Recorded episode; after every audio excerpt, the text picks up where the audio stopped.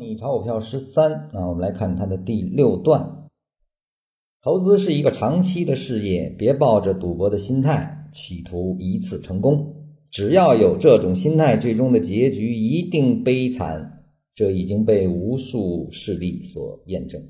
为什么要研究符合自己的买卖程序？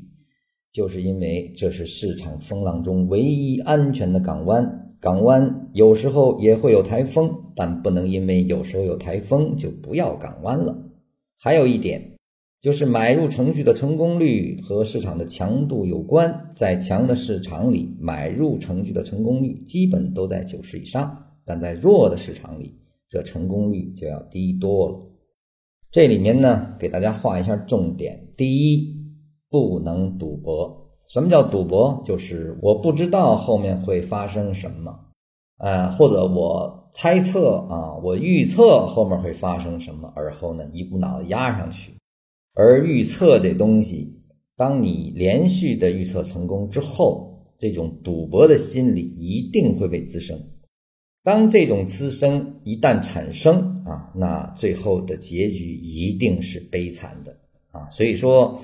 学预测只有两种情况：第一，老是预测不准，逐渐的失去了自信心啊，产生了自卑；另一个就是偶尔的连续的预测准了啊，产生了膨胀，而后加大了赌博心理啊。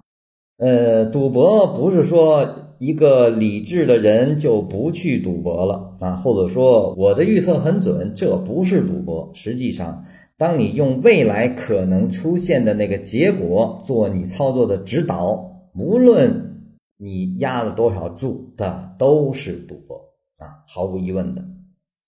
那么第二个需要给大家画的重点是，一定要研究符合自己的买卖程序啊，因为这是你的唯一安全的港湾。什么意思呢？就是这个港湾一定是你自己研究，符合你自己的操作习惯。就是是你能够驾驭的买卖程序，这个不是任何人可以给你的，只能你自己去打造。只有你自己打造的东西，你才能够得心应手的去使用啊，这个是非常重要的，别人给不了，只能自己建。另一个需要给大家画的重点就是买入程序的成功率和市场的强度有关啊。禅师在这里用了“成功率”一词。那么成功率是什么？实际上跟我们的预测相关啊。但是为什么他用了成功率，而他又不断的在跟他之前的不要预测是不是相反呢？实际上不是，在我理解，这是一种接引。我理解的成功率是什么呢？实际上是跟行情的延续相关啊。那么一个市场比较好的情况下，那么当你买点出现去买的话。基本上会对应卖点出现啊，就是它能够直到走到卖点，而且是盈利状态的。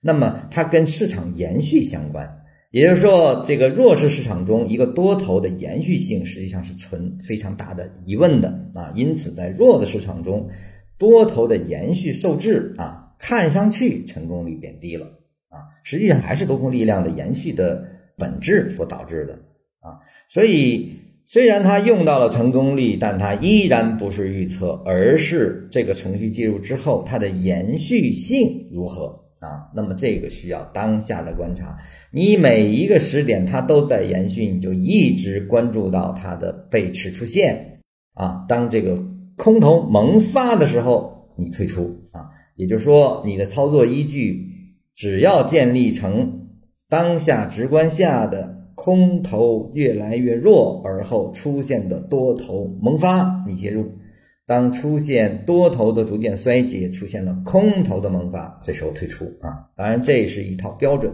这个标准如果你学了缠论，会非常精细的把握住。